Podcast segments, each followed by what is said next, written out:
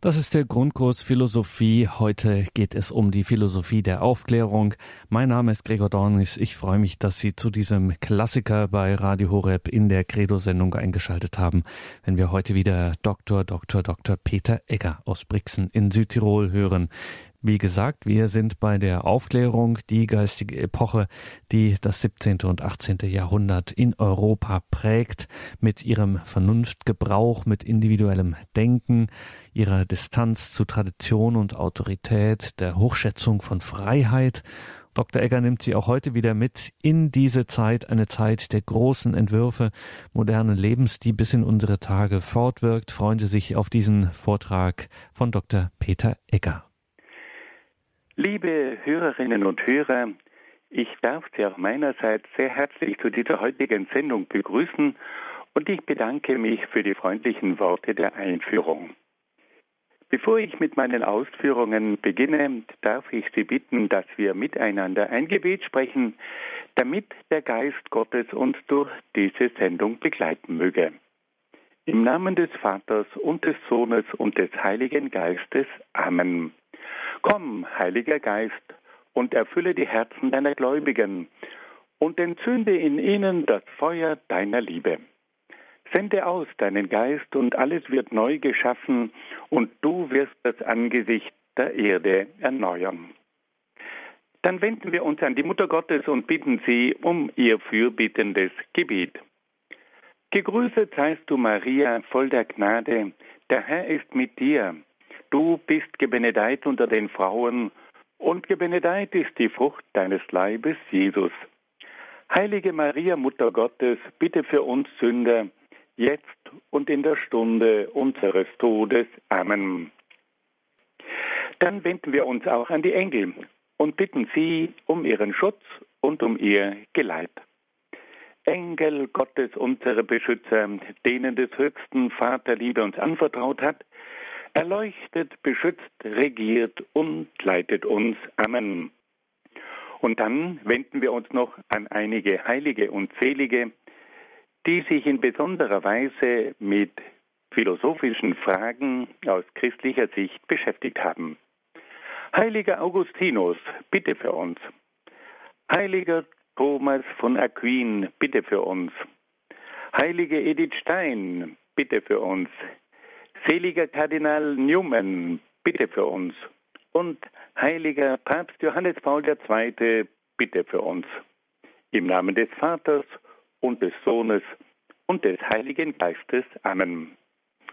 Liebe Hörerinnen und Hörer, wir sind bei unserer langen Wanderung durch die Philosophiegeschichte bei der philosophischen Strömung der Aufklärung angelangt. Es handelt sich dabei um eine philosophische Strömung aus dem 18. Jahrhundert, die wie kaum eine andere philosophische Strömung die gesamten Bereiche der Kultur, der Politik, der Wirtschaft und, und, und geprägt hat. Wir haben in der letzten Sendung einige Grundzüge der Aufklärung kennengelernt. Wir sprachen über die Erkenntnislehre, über die Metaphysik, über das Menschenbild, über die Ethik, über die Gesellschaft, über die Wirtschaft, die Pädagogik und die Kunst. Heute wollen wir uns nun einem weiteren Bereich zuwenden, nämlich dem Bereich der Religion. Was sagt die Aufklärung ganz allgemein über die Religion.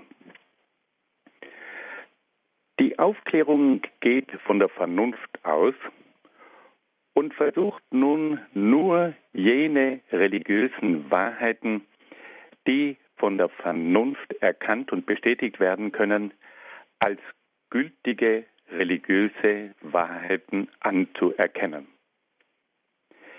Diese Einschränkung der religiösen Erkenntnis auf die reine Vernunft führt dazu, dass die meisten Aufklärer zur religiösen Vorstellung des Deismus gelangt sind. Der Deismus ist eine religiöse Philosophie, dient Gott nur als den Schöpfergott und Richtergott anerkennt.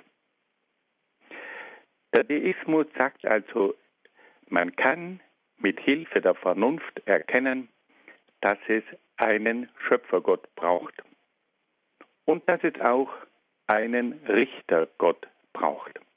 Das lässt sich mit der Vernunft erkennen und auch erklären. Andere Aufklärer kommen bei ihrem Streben nach einer rein vernunftbegründeten Religion zur Vorstellung des Pantheismus. Der Pantheismus lehrt, dass Gott identisch sei mit der Natur. Man kann also laut dieser Philosophie erkennen, dass es in der Natur einen Geist geben muss, der diese Natur lenkt. Aber dieser Gott ist nicht mehr über der Natur, sondern in der Natur. Und auf diese Art und Weise fällt also Gott und die Natur zusammen. Gott ist in der Natur und die Natur wird vom innewohnenden Gott gelenkt. Und schließlich hat dann die Aufklärung auch zum Atheismus geführt. Es gab in der Aufklärung verschiedene Philosophen, die gesagt haben, es gäbe gar keinen Gott. Man könne die Welt auch ohne Gott erklären. Und so hat also die Aufklärung dazu geführt, dass man mit Hilfe der Vernunft zu drei religiösen Auffassungen gelangt ist. Die erste Auffassung war der Deismus, der besagt, dass Gott nur ein reiner Schöpfergott sei.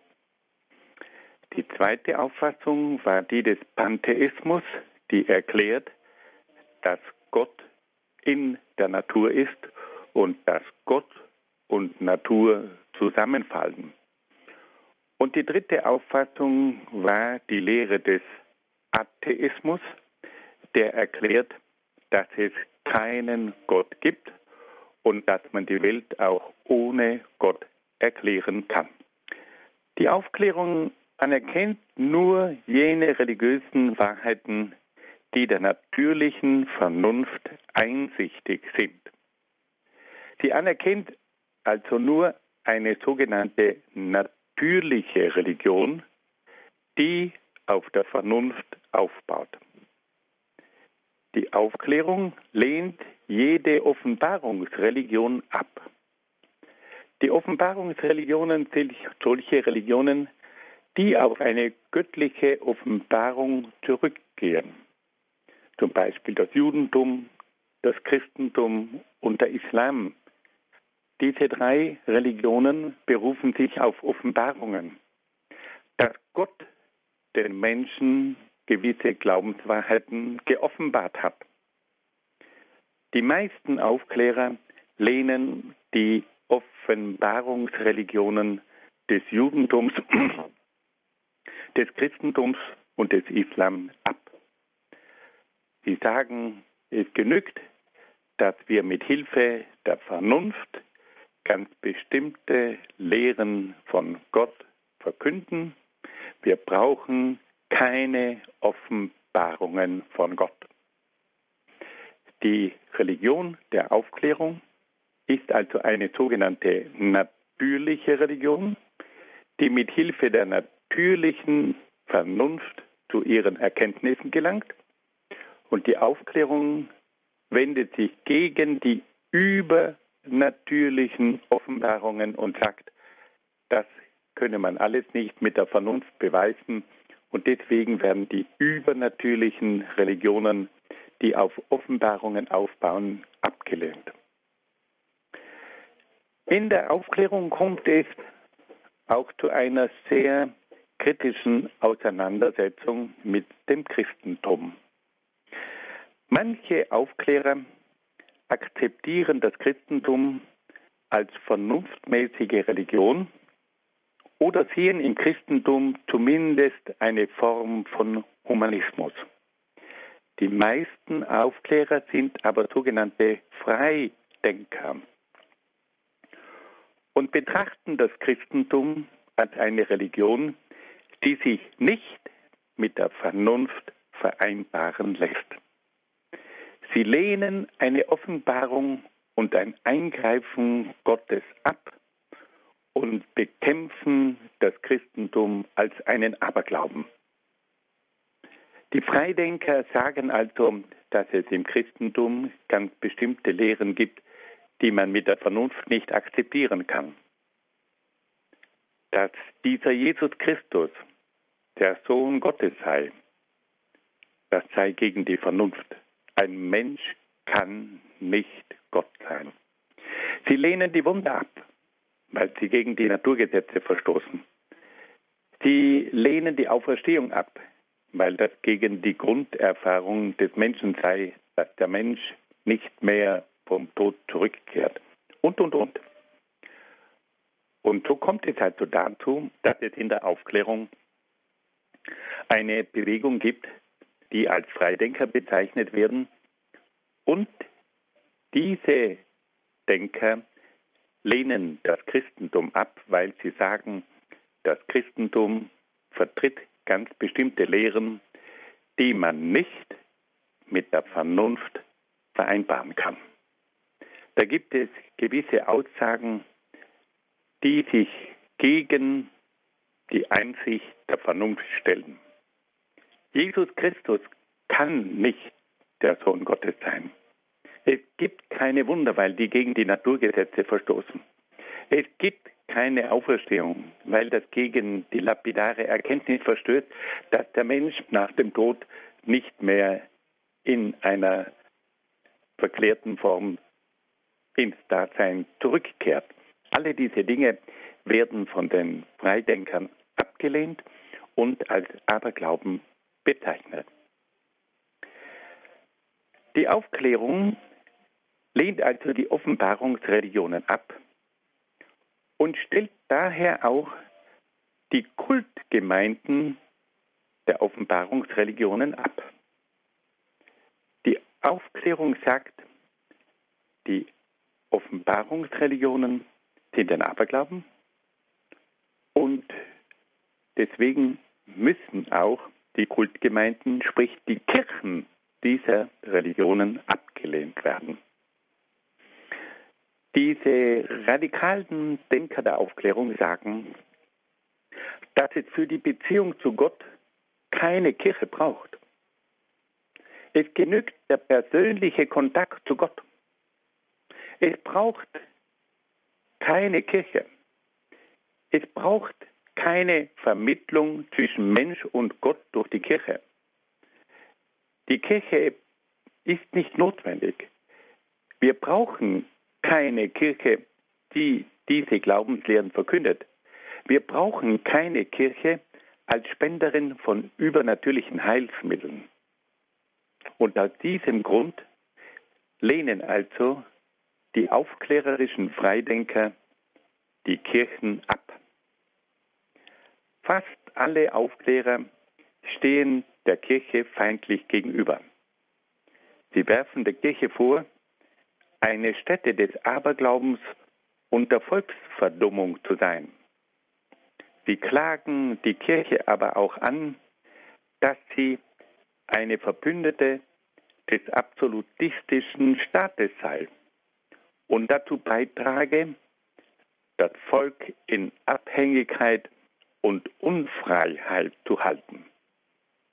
Die Aufklärung führt daher auch zu einem weit verbreiteten Antiklerikalismus. Dieses Wort Antiklerikalismus geht zurück auf das Wort des Klerikers.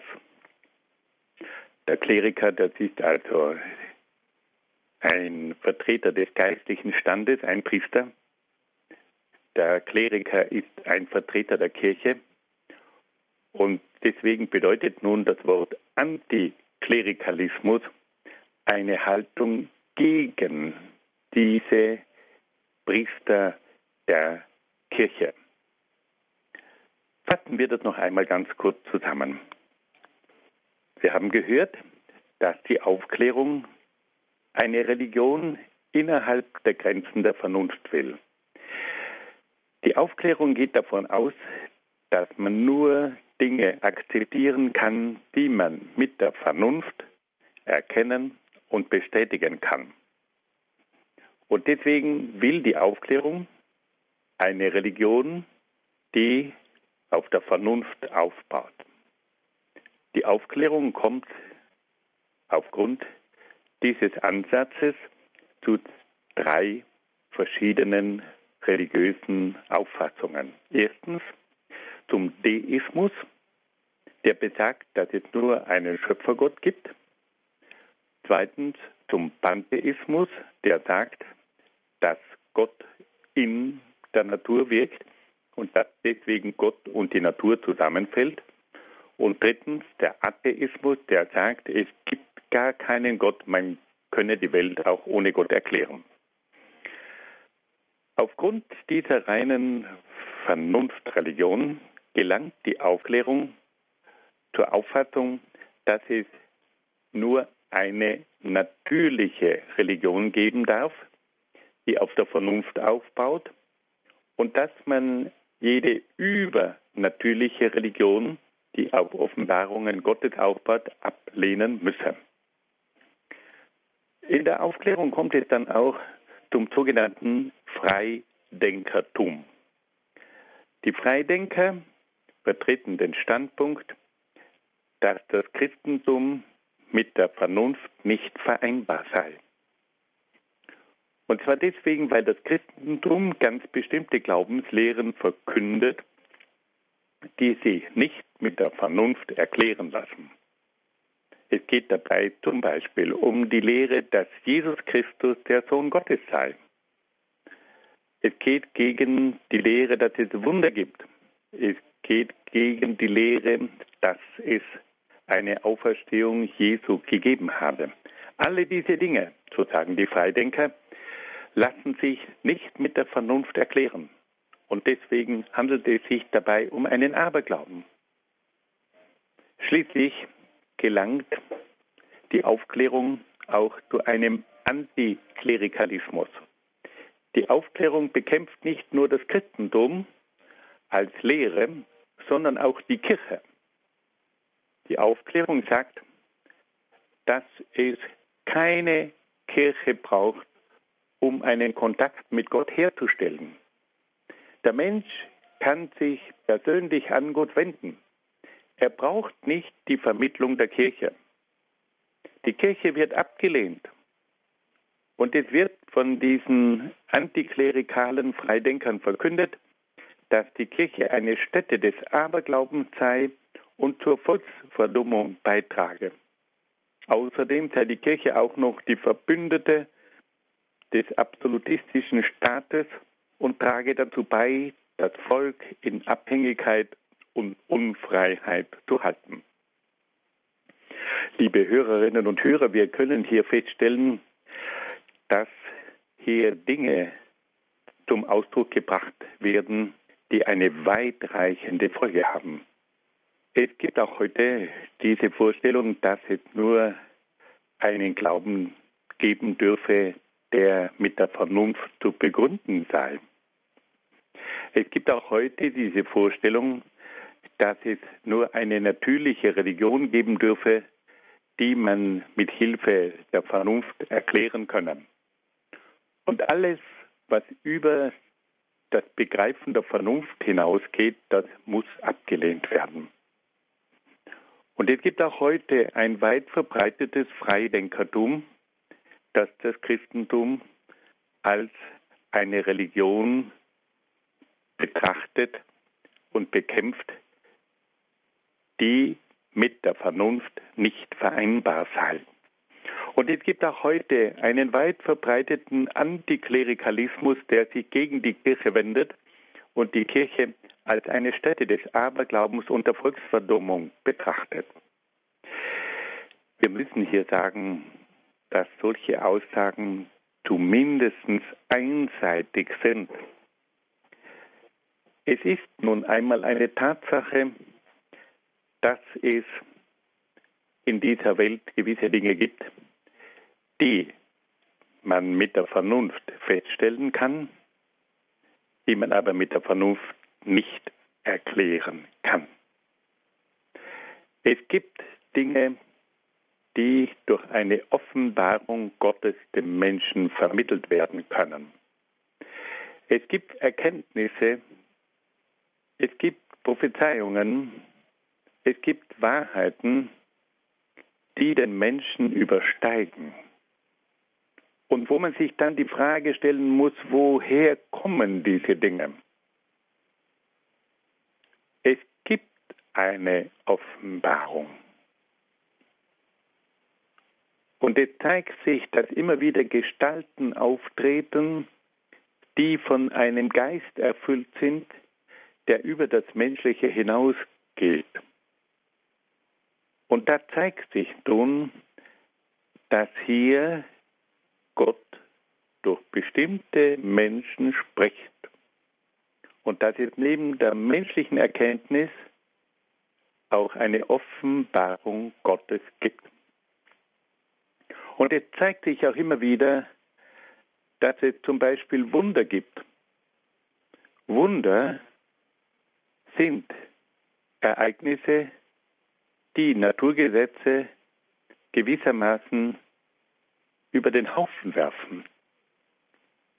Es gibt Heilungen, die gegen die Naturgesetze verstoßen, aber es gibt sie. Und da spürt man nun, dass es eine Kraft gibt, die über den Naturgesetzen steht. Und da spürt man, dass es ein Eingreifen einer höheren Macht gibt, die tatsächlich die Naturgesetze überwinden kann. Und diese Dinge lassen sich auch wissenschaftlich feststellen. Aber sie lassen sich nicht durch die Wissenschaft erklären. Und wir können dann auch noch sagen, dass es eine Kirche braucht, die die Lehren einer Religion verkündet. Es geht nicht nur mit einem persönlichen Kontakt zu Gott, sondern es braucht immer wieder auch einen Träger einer Religion. Und deswegen gibt es in jeder Religion auch eine Kultgemeinde. Deswegen gibt es in jeder Religion auch eine Verkündigung. Und man muss auch eines sagen, die Kirchen sind nicht einfach Stätten des Aberglaubens. Und sie sind nicht nur Stätten der Verdummung. Und sie sind nicht nur Stätten der Unterdrückung. Die Kirchen haben sogar eine gewaltige Kulturleistung vollbracht. Wenn man sich einmal vorstellt, wie viel durch die Kirche an Kultur geschaffen wurde und wie viele große Denker Mitglieder dieser Kirchen waren, das waren nicht einfach nur abergläubische Idioten. Und wenn wir daran denken, wie viel an Kunst geschaffen wurden, das waren nicht nur Dummerlinge. Und wenn wir daran denken, wie viel die Kirche auch im sozialen Bereich geleistet hat, das ist nicht nur eine Unterdrückung des Volkes. Natürlich hat die Kirche auch in vielen Bereichen Schuld auf sich geladen. Das wollen wir ohne weiteres anerkennen.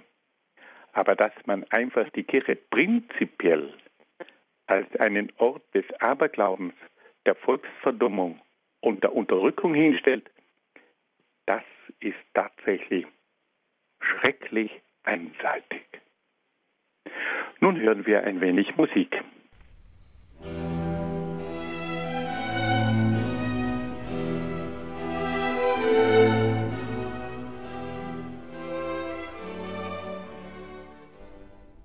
Das ist die Credo-Sendung bei Radio Horeb und Radio Maria, der Grundkurs Philosophie mit Dr. Peter Egger aus Brixen in Südtirol.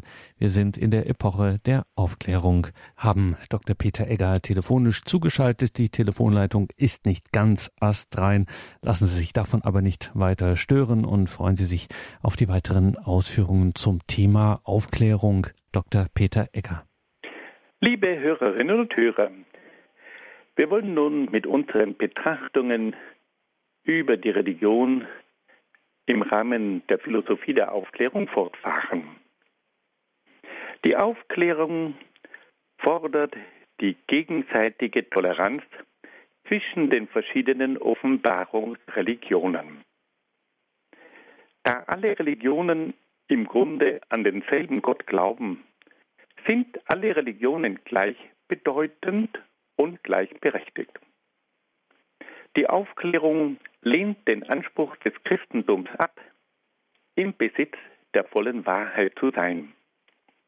Sie sieht in diesem Anspruch eine Verletzung der Gedankenfreiheit, die jedem Menschen nur eine relative Wahrheit zugestehen kann. Da kommen wir nun zu einem großen Anliegen der Aufklärung. Die Aufklärung vertritt den Gedanken der Toleranz und fordert die Toleranz zwischen den verschiedenen Offenbarungsreligionen. Es solle also zu einer gegenseitigen Duldung der verschiedenen Religionen kommen. Die großen Religionen dürften nicht miteinander einen Krieg führen, sondern sie sollen sich mit Toleranz gegenseitig achten und respektieren. Die Aufklärung sagt dann, dass alle Religionen im Grunde an denselben Gott glauben und dass deswegen alle Religionen gleichbedeutend und gleichberechtigt seien. Da müssen wir vielleicht doch eine gewisse Unterscheidung anbringen. Es stimmt, dass alle Religionen auf Gott ausgerichtet sind und dass alle Religionen in Gott das Absolute sehen. Aber man kann davon nicht ableiten, dass deswegen dieses Absolute, dieser Gott für alle Religionen das gleiche Wesen hat. Und diese Frage muss gestellt werden. Wir glauben zwar an den gleichen Gott, an das Absolute, aber wir müssen uns dann doch mal die Frage stellen nach dem Wesen dieses Gottes. Und wenn wir da hineinschauen, dann stellen wir fest, dass zwischen den verschiedenen Religionen im Hinblick auf Gott wesentliche Unterschiede bestehen. Wenn man zum Beispiel die östlichen Religionen betrachtet, dann können wir feststellen, dass dieser Gott der östlichen Religionen ein unpersönlicher Gott ist. Es ist das Göttliche. Und dieses Göttliche ist unpersönlich. Wenn wir dann das Judentum, das Christentum und den Islam betrachten, dann können wir feststellen, dass diese Religionen einen persönlichen Gott verehren und an einen persönlichen Gott glauben. Das ist nicht der gleiche Gott. Hier gibt es Unterschiede, die das Wesen Gottes betreffen. Und man kann nicht sagen, das eine ist gleich dem anderen. Entweder ist Gott unpersönlich oder er ist persönlich. Und da gibt es nun eine ganze Menge von Aussagen über Gott, die zu großen Unterschieden führen. Und das kann man nicht einfach vom Tisch fegen. Und das Interessante ist, dass ja auch die Vorstellungen der aufklärerischen Philosophen im Hinblick auf Gott nicht gleich sind. Es ist bemerkenswert, dass die aufklärerischen Philosophen nicht den gleichen Gott vertreten. Die einen sagen, Gott ist der Schöpfer und dieser Gott ist jenseits der Welt, Deismus. Dann kommen die Pantheisten und sagen, Gott ist nicht jenseits der Welt, sondern Gott ist in der Welt. Gott und Welt sind dasselbe. Wir können also sehen, dass bereits beim Deismus und beim Pantheismus grundlegend verschiedene Auffassungen von Gott vertreten werden. Dann kommt die nächste Gruppe und sagt, es gibt überhaupt keinen Gott. Wir können die Welt ohne Gott erklären. Die vertreten also den Atheismus. Und dann kommt eine vierte Gruppe und sagt, man kann Gott überhaupt nicht erkennen. Die Gottesfrage übersteigt die Fähigkeiten der Vernunft, deswegen dürfen wir gar nicht über Gott philosophieren, weil wir von vornherein nicht die Möglichkeit haben, mit unserer beschränkten Vernunft zu erkennen, ob es Gott gibt oder nicht. Und somit haben wir auch innerhalb der aufklärerischen Philosophie völlig verschiedene Auffassungen von Gott.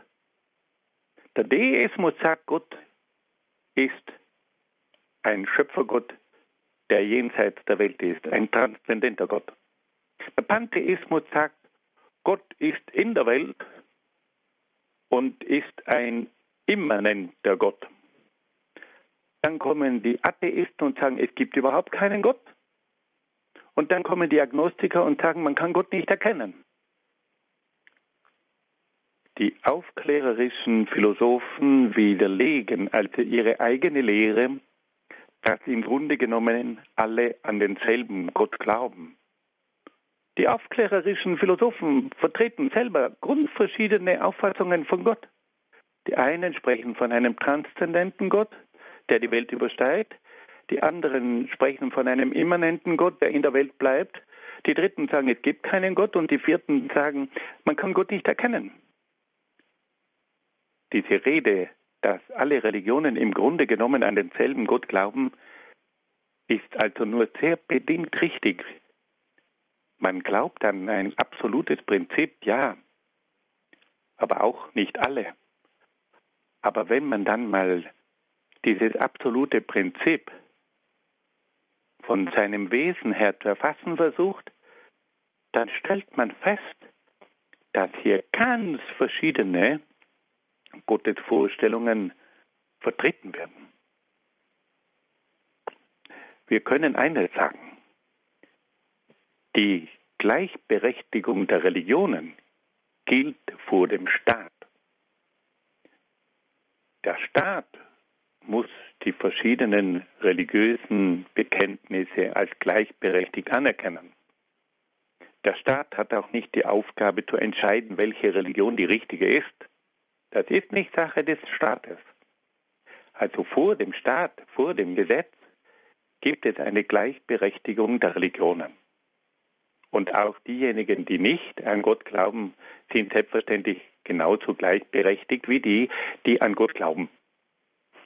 Aber von der Lehre her kann man sicher niemals behaupten, dass alle an denselben Gott glauben. Da gibt es Unterschiede. Und da geht es nun um die Frage, welche Religion ist denn die richtige?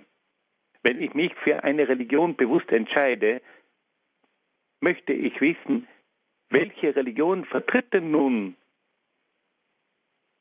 den wahren Gott? Das ist nicht nur eine Frage der Gleichberechtigung, sondern das ist eine Frage, wo es um das Wesen Gottes geht und das möchte man wissen.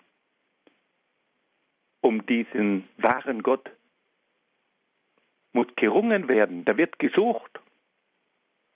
Und dieses Suchen ist eine Ursehnsucht des Menschen. Und wir können immer wieder feststellen, dass sich der Mensch auf die Suche macht. Und dass er manchmal gewissen Lehren anhängt und später dann auch diese Lehren wieder verwirft und ringt und sucht, das ist ein langer Weg.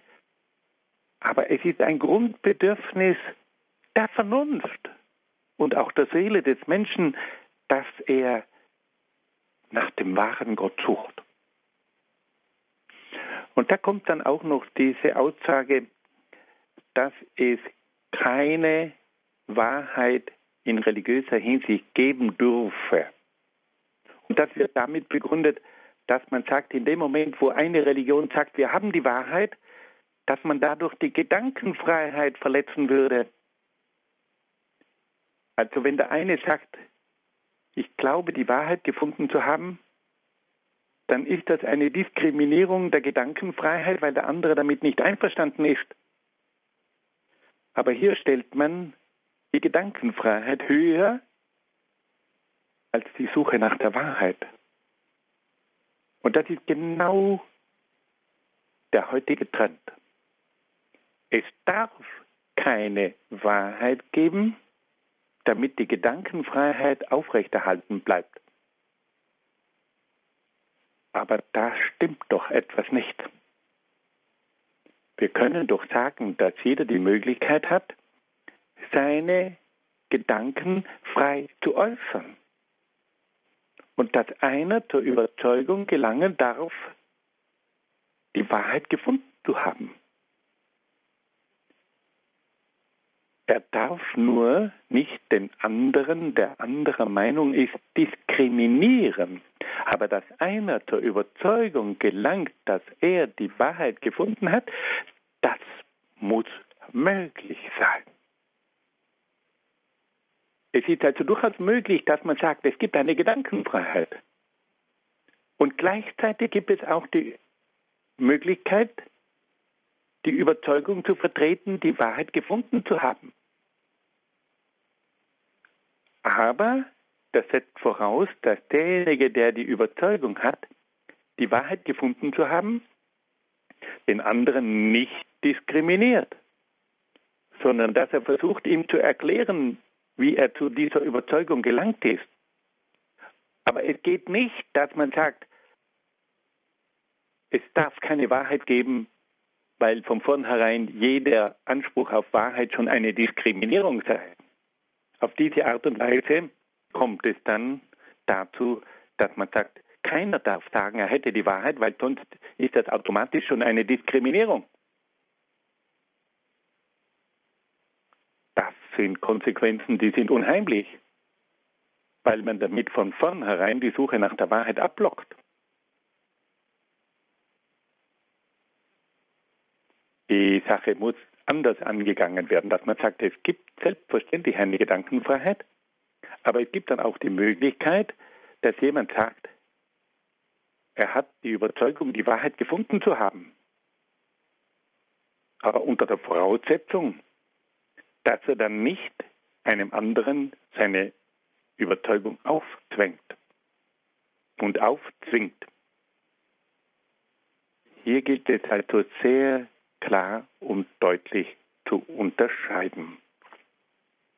Fassen wir das noch einmal ganz kurz zusammen. Die Aufklärung fordert die gegenseitige Toleranz zwischen den verschiedenen Offenbarungsreligionen. Und das ist eine ganz, ganz wichtige und auch berechtigte Forderung. Wir brauchen heute eine Toleranz zwischen den großen Offenbarungsreligionen. Wir brauchen aber auch eine Toleranz von Seiten der aufklärerischen Philosophen gegenüber den Offenbarungsreligionen. Es geht nicht an, dass aufklärerische Philosophen die Toleranz fordern, aber dass sie selbst die Offenbarungsreligionen bekämpfen. Wenn aufklärerische Philosophen die Offenbarungsreligionen bekämpfen und als einen Ort und eine Stätte der Volksverdummung bezeichnen, dann sind sie die Ersten, die die Toleranz nicht respektieren. wenn aufklärerische Philosophie die Toleranz einfordert, dann muss sie selbst auch tolerant sein gegenüber Offenbarungsreligionen und darf nicht die Religionen als einen Aberglauben bezeichnen. Das verstößt grundlegend gegen jede Toleranz. Dann, die Aufklärung sagt, dass alle Religionen im Grunde an denselben Gott glauben. Diese Aussage erfordert eine klarere Differenzierung. Es stimmt, dass alle Religionen an ein absolutes Glauben, an einen Gott glauben. Aber es ist dann auch erforderlich, dass man sich nach dem Wesen dieses Gottes fragt. Und wenn man nach dem Wesen des Gottes fragt, dann stellt man fest, dass bei den verschiedenen Religionen wesentliche Unterschiede gegeben sind.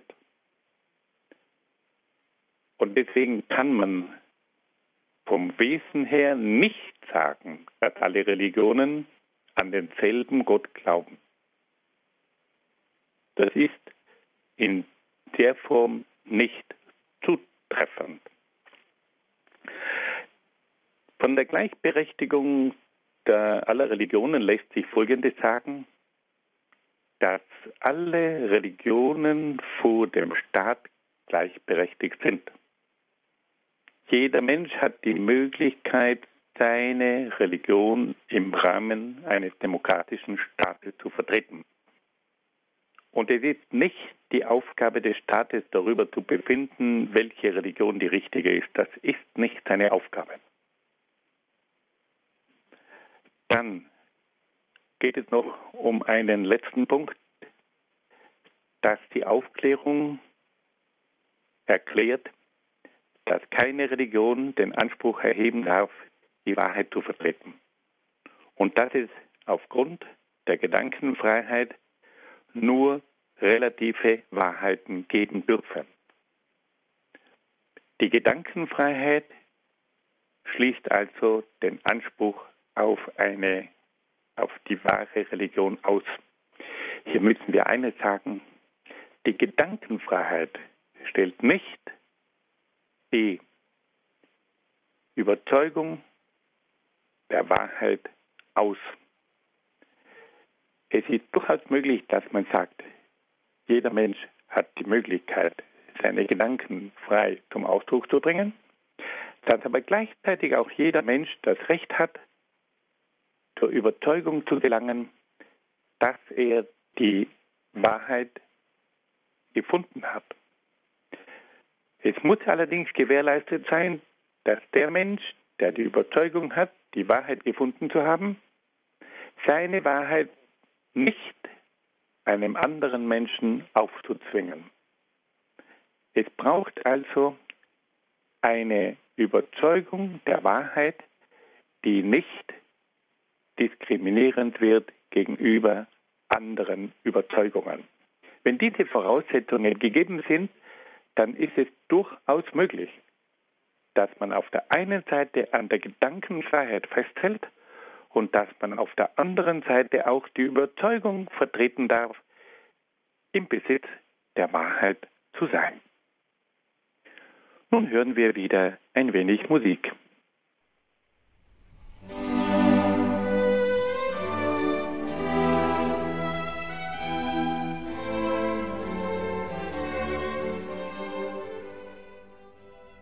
Liebe Hörerinnen und Hörer, wir wollen nun mit unseren Überlegungen über die Aufklärung fortsetzen und uns zunächst einmal einer Würdigung widmen, die wir aufgrund dieser Grundzüge der Aufklärung gewonnen haben. Die Aufklärung hat in sämtlichen Bereichen zu grundlegenden Veränderungen geführt.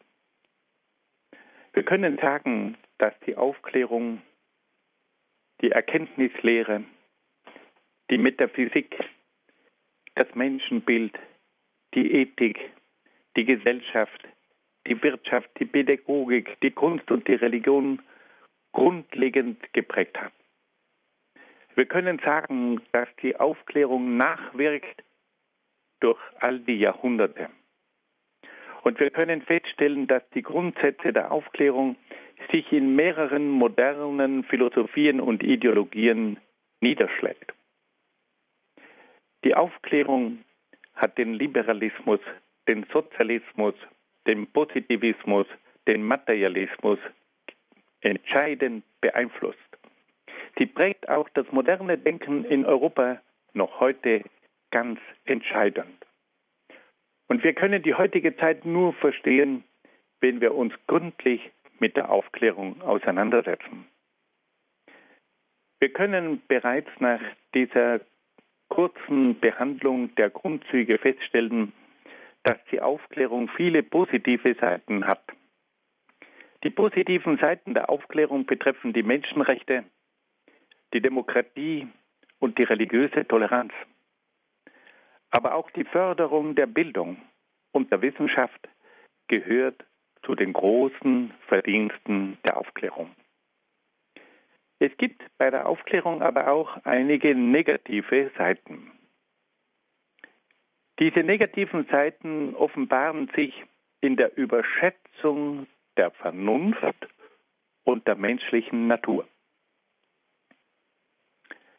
Die Aufklärung führt aber auch zu einer Vernachlässigung des Gefühls und des seelischen Bereichs. Die Aufklärung schenkt auch der gewachsenen Kultur und der Geschichte der einzelnen Völker zu wenig Beachtung. Sie ist nur auf die Zukunft ausgerichtet und vernachlässigt das Vergangene. Die Aufklärung betrachtet die Ethik und die Religion nur als eine Angelegenheit der Vernunft und lehnt übernatürliche Maßstäbe und Offenbarungen ab. Und das ist das Bemerkenswerte der Aufklärung. Die Aufklärung ist auf der einen Seite eine gewaltige geistige Bewegung, die viele positive Neuerungen gebracht hat, die aber auf der anderen Seite auch ihre Schattenseiten hat. Und deswegen muss man bei der Aufklärung immer wieder beide Seiten berücksichtigen. Auf der einen Seite gewaltige neue Erkenntnisse, gewaltige Neuerungen, gewaltige Fortschritte und auf der anderen Seite aber auch Schattenseiten und Einseitigkeiten. Nun, liebe Hörerinnen, wollen wir uns den einzelnen aufklärerischen Philosophen und Denkern zuwenden. Wir beginnen zunächst einmal mit der englischen Aufklärung. Die Aufklärung ist zunächst einmal verschiedenen englischen Denkern zu verdanken. Von England kam dann die Aufklärung auch nach Frankreich. Von Frankreich kam sie dann nach Italien und schließlich hat dann die Aufklärung auch Deutschland erfasst. Aber wir können sagen, dass die ersten aufklärerischen Denker aus England kommen. Und so wollen wir uns nun diesen aufklärerischen Denkern zuwenden und einige der bekanntesten Denker kurz vorstellen. Wir beginnen mit einem berühmten englischen Aufklärer, nämlich mit Lord Shaftesbury. Ich darf Ihnen zunächst einmal etwas vom Leben dieses bekannten Denkers und Politikers erzählen und dann wollen wir uns mit seinen Gedanken auseinandersetzen. Lord Shaftesbury wurde 1671 als Sohn einer bekannten englischen Adelsfamilie in London geboren. Bereits in seiner Kindheit wurden ihm durch eine Erzieherin die klassischen Sprachen Latein und Griechisch vermittelt. Durch die Kenntnis der Altsprachen konnte Anthony schon in jungen Jahren die Werke der antiken und humanistischen Schriftsteller lesen. Mit 16 Jahren begann er eine dreijährige Bildungsreise, die ihn quer durch Europa führte. Besonders interessierte er sich für die Kunst und die Kultur in Italiens. Er besuchte verschiedene Städte und begeisterte sich für die großen Künstler und Literaten der italienischen Kultur. In späteren Jahren war dann Lord Shaftesbury Mitglied des englischen Parlaments. Doch dann musste er wegen einer politischen Veränderung aus England flüchten und begab sich ins Exil nach Holland. Nach seiner Rückkehr nach England gehörte er wieder dem Parlament an. In seinen letzten Lebensjahren zog Lord Shaftesbury nach Italien, wo er 1713 in Neapel starb.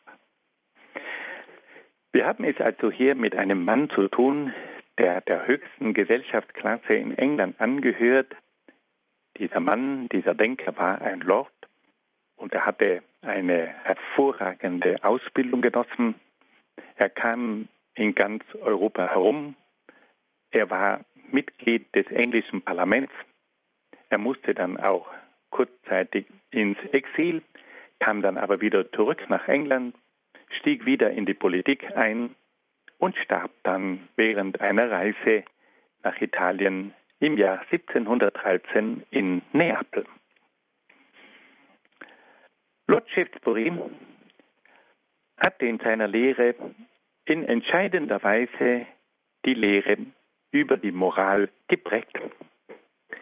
Er vertritt den Standpunkt, dass die Moral eine unabhängige Größe sei und nicht von der Religion abhänge. Der Sinn für die Moral ist dem Menschen von Natur aus angeboren. Der Mensch hat ein natürliches Empfinden für die Moral. Lord Shaftesbury verzichtet also auf eine religiöse Begründung der Moral und erklärt, dass auch Atheisten tugendhaft handeln können. Die natürliche Moral richtet sich nach dem angeborenen sittlichen Empfinden und strebt nach der Ordnung und der Erhaltung des Weltganzen, dem der Einzelne angehört. Auf diese Weise wird Lord Shaftesbury zum Vertreter einer natürlichen Moral, die sich allein von der Natur des Menschen herleitet und keiner übernatürlichen bzw. religiösen Maßstäbe bedarf. Shaftesbury leitet damit eine weitreichende und folgenschwere Trennung von Moral und Religion ein. Liebe Hörerinnen und Hörer, hier wollen wir ganz kurz innehalten. Wir können sehen, dass dieser englische Lord der erste aufklärerische Denker war, der von einer natürlichen Moral spricht. Er sagt, wir können die Moral aufgrund der Natur des Menschen ableiten und wir brauchen keine übernatürliche Begründung für die Moral. Die Moral kann aufgrund der natürlichen Erkenntnis und der menschlichen Natur festgelegt werden. Es braucht dazu keine übernatürliche Begründung durch die Religion. Nun, wir können sagen, dass Lord Shaftesbury sicher recht hat, wenn er sagt, dass es bereits in der Natur des Menschen ein angeborenes Sittengesetz gibt. Wir alle wissen, dass der Mensch von Natur aus ein Empfinden hat für Gut und Böse. Und dass der Mensch mit Hilfe der Vernunft, aber auch mit Hilfe der Erfahrung erkennen kann, dass es bestimmte moralische Werte braucht. Wir müssen uns aber auch die Frage stellen, ob diese Begründung ausreicht, um den Menschen auch auf diese Erkenntnisse zu verpflichten. Und da können wir feststellen, dass der Mensch trotz seiner natürlichen Fähigkeit, moralische Grundwerte zu erkennen, sich oft nicht an diese moralischen Werte hält. Und es ist immer wieder interessant festzustellen, dass der vielleicht bekannteste Aufklärer, nämlich Immanuel Kant, feststellt, dass eine Moral ohne Gott nicht funktioniert. Immanuel Kant hat nämlich festgestellt, dass man eine Moral, die nicht auch an einen Gott glaubt und in der es keinen obersten Richter gibt, der dann schließlich auch die Moral des Menschen bewertet, dass es ohne einen solchen Gott praktisch unmöglich sei, eine Moral aufzubauen. Das ist interessant. Kant hat in seiner Kritik der praktischen Vernunft darauf hingewiesen, dass man aufgrund der Moral postulieren müsste, fordern müsste, dass es einen Gott gibt. Kant hat gesagt, dass die Vernunft nicht imstande sei, einen Beweis für Gott zu liefern. Aber, sagt er, auch wenn wir nicht imstande sind, Gott zu beweisen, so müssen wir doch die Forderung aufstellen, dass es einen Gott gibt, weil es nämlich sonst zu keiner Sicherung der Moral kommen kann. Er sagt also, Gott ist ein notwendiges Postulat, ist eine Forderung, die notwendig ist, damit wir die Moral sichern können. Das stimmt immer wieder nachdenklich, dass dieser große Denker Immanuel Kant sagt, dass man nur mit Hilfe der natürlichen Vernunft die Moral nicht absichern kann. Und wir können feststellen, nach einigen Jahrhunderten dieser Forderungen einer natürlichen Moral, dass eine solche Moral offensichtlich nicht funktioniert. Die Menschen wissen zwar um ganz bestimmte Grundwerte, aber sie fühlen sich innerlich nicht verpflichtet, diese Grundwerte der Moral einzuhalten.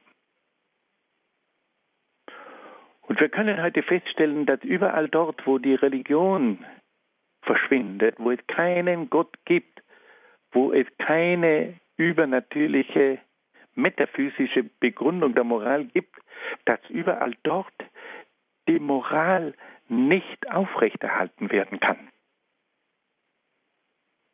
Das ist eine Erfahrung der Jahrhunderte. Und das ist vor allem auch eine Erfahrung in unserer heutigen Zeit. Und deswegen müssen wir diesen Ansatz und diese Forderung einer natürlichen Moral, die nur auf dem Sittengesetz und nur auf der Vernunft aufbaut, kritisch hinterfragen.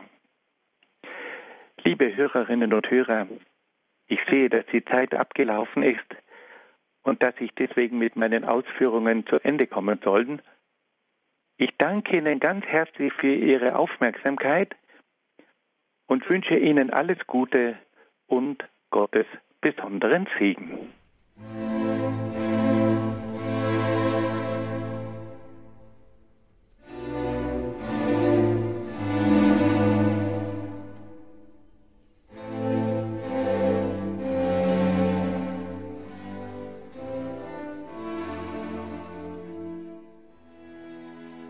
Das war der Grundkurs Philosophie mit Dr. Peter Egger. Mittlerweile der 115. Teil und auch von diesem 115. Teil gibt es CD und Podcast. horeb.org klärt Sie über die weiteren Details auf und wenn Sie schon auf dieser Homepage sind, können Sie dann auch morgen im Laufe des Tages diese Sendung ganz einfach online abrufen. horeb.org. Und wir bitten nochmals die ab und an etwas geminderte Qualität der Telefonverbindung nach Brixen zu entschuldigen. Das ist nun mal so bei telefonischen Verbindungen, dass das nicht immer glasklar ist. Das kennen Sie ja auch aus dem Alltag. Und so war das eben auch heute hier bei uns. Wir schalten jetzt von Brixen ins Zillertal nach Zell am Ziller zu Dekan Dr. Ignaz Steinwender. Er betet mit uns, mit der Gebetsgemeinschaft von Radio Horeb und Radio Maria, die komplett das Nachtgebet der Kirche. Bleiben Sie dran, beten Sie mit. Mein Name ist Gregor Dornis. Danke Ihnen allen fürs Dabeisein. Alles Gute und gottesreichen Segen.